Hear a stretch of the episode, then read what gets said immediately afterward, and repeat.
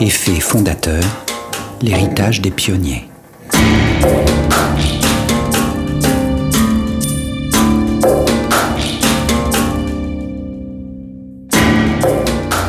Depuis le début de mon enquête sur l'effet fondateur, une phrase revient en boucle dans mon esprit.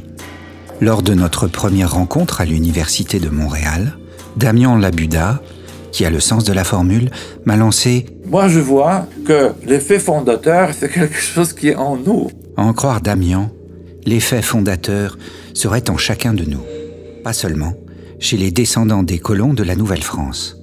Surprenant. J'ai décidé de me pencher sur l'histoire de notre espèce, les Homo sapiens sapiens, pour mieux comprendre son message. Pour étudier nos origines, tout converge vers le continent africain. Nos ancêtres, les Homo sapiens, seraient apparus en Afrique il y a 200 000 ans environ. Ils auraient quitté le berceau 100 000 ans plus tard. La raison de leur départ est encore très débattue aujourd'hui. Certains scientifiques évoquent l'éruption d'un volcan en Indonésie qui aurait provoqué une période de grand froid.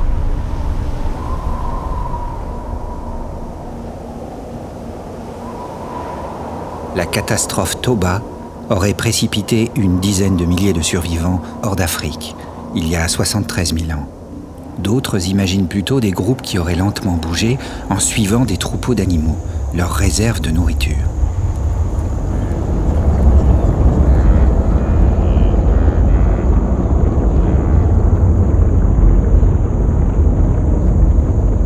Un point semble commun à toutes ces thèses. L'effet fondateur s'est inscrit dans nos gènes à mesure que des petites troupes partaient explorer et fonder de nouvelles populations. Comme le souligne Damien, C'est quelque chose qui, qui vient avec ce besoin de- d'exploration, la recherche de, de, richesses, la recherche de, de, nouvelles ressources. L'homme, il y a un esprit de bourgeois. Il y a quelque chose dans, ce, dans cette espèce qui, qui nous pousse à explorer. La génétique des populations a justement étudié ce phénomène pour retracer notre histoire.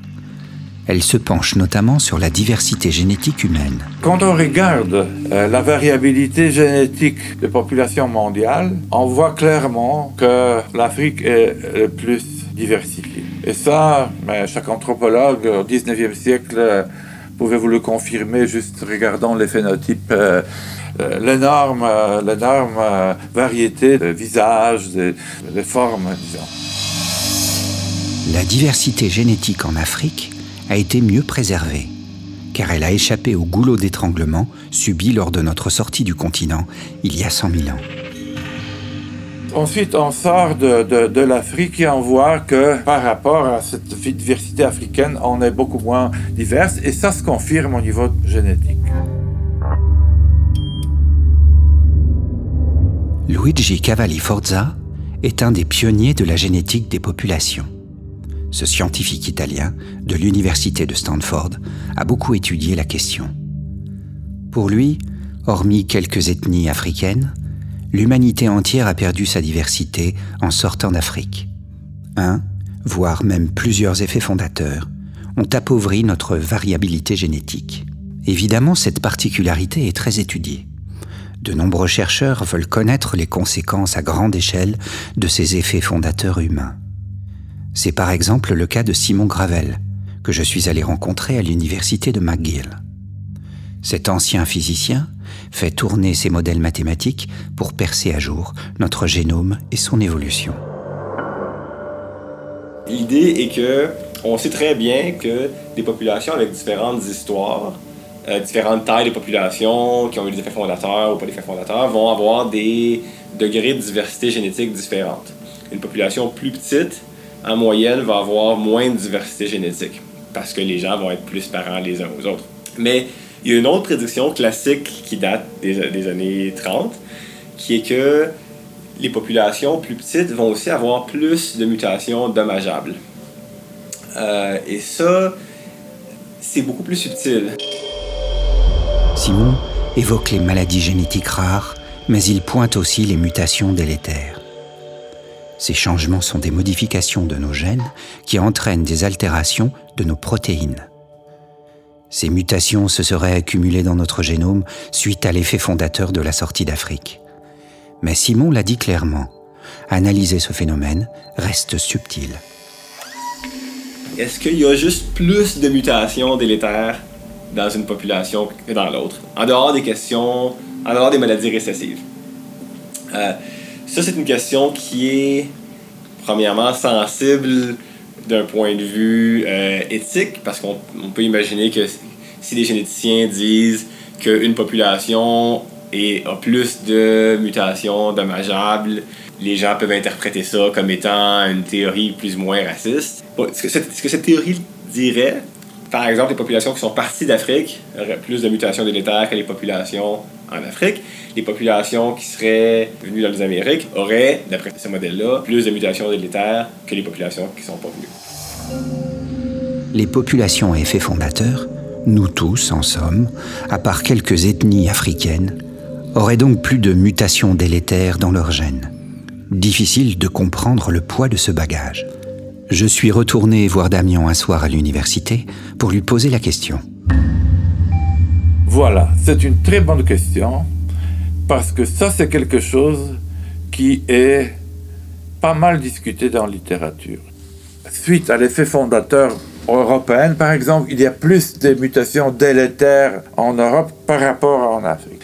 Ensuite, quelqu'un a dit que c'est pas vrai parce que ça dépend comment on définit. Donc, il y a, il y a beaucoup de discussions concernant comment on interprète ces données.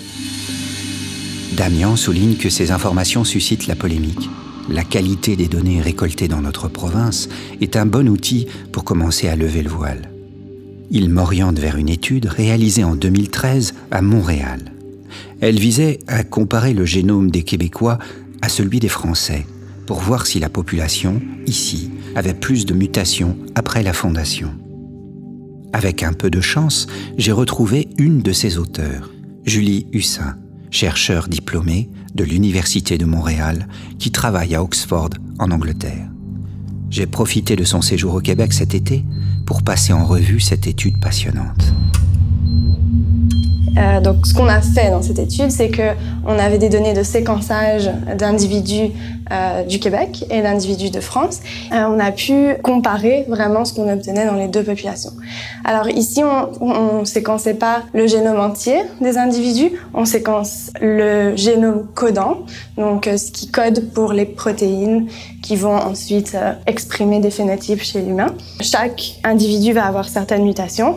Quand on regarde la population, on va pouvoir compter combien de fois une mutation est présente dans les individus et calculer sa fréquence. Finalement, compiler tout ça, avoir des distributions et les comparer.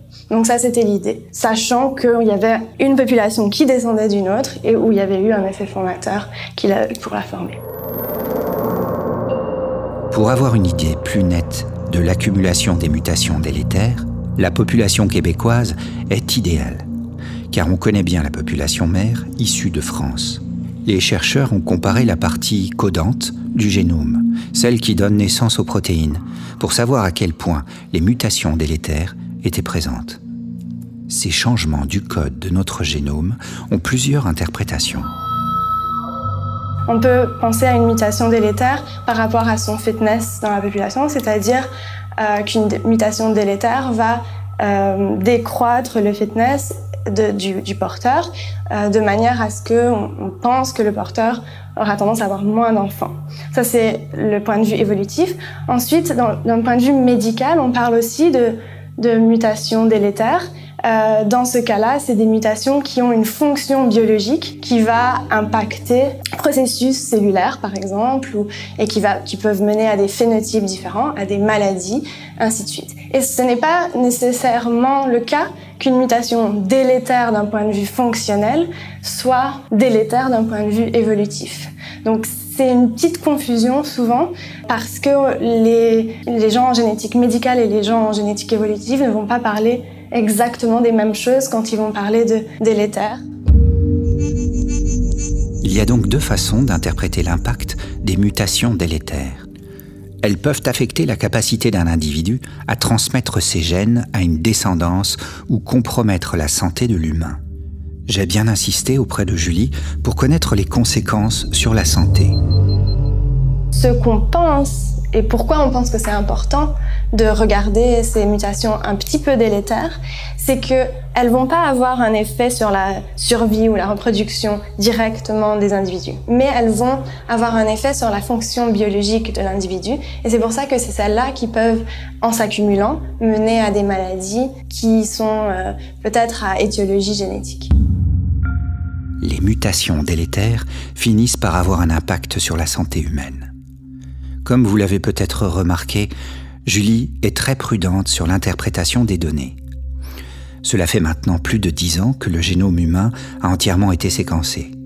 Pourtant, la lecture et l'interprétation de cette cartographie ne sont pas évidentes on n'est pas du tout là dans le cas des maladies récessives euh, à pénétrance euh, complète tout ça.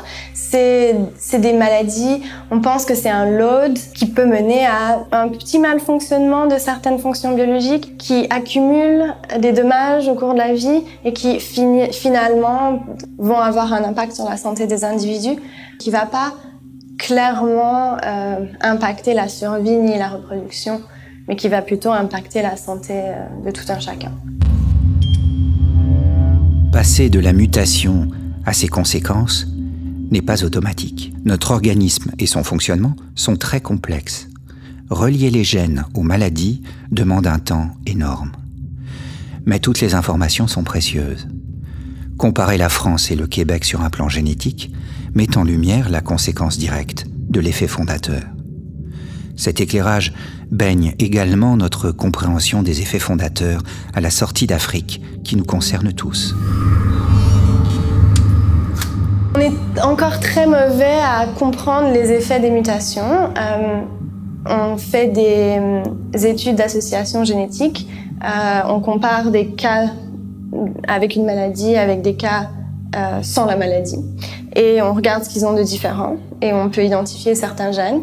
En comparant de cette façon-là, on obtient des effets pour chacun des variants. Mais encore là, ces effets-là, c'est très compliqué de dire exactement ce que ça représente. Par contre, en étudiant une population fondatrice comme celle du, du Québec, au moins pour la population du Québec, si on trouve certaines régions du génome qui sont enrichies en mutation délétère, par exemple, et, et qu'on peut avoir des études fonctionnelles qui montrent que ça pourrait être lié, on, sait qu'on pourra peut-être plus facilement agir. De voir ce processus-là se faire en, en, temps réel, on, va dire, ça nous informe beaucoup sur la façon dont ça a pu se faire il y a 100 000 ans euh, à la sortie d'Afrique, et aussi sur les effets euh, que ça pourrait avoir aujourd'hui. On pense dans le futur à comment les populations qui ont été fondées récemment euh, vont survivre ou vont euh, se développer à partir de maintenant. Les études qui décortiquent l'effet fondateur au Québec prennent encore plus de poids quand on songe que toute la population mondiale est impactée par un ou plusieurs effets fondateurs. Comme l'a si bien dit Julie, ici, on peut observer l'impact quasiment en temps réel. Dans le prochain épisode, nous verrons que les données peuvent encore être améliorées. Car dans le sol, là où reposent nos ancêtres, une information précieuse reste à être dévoilée.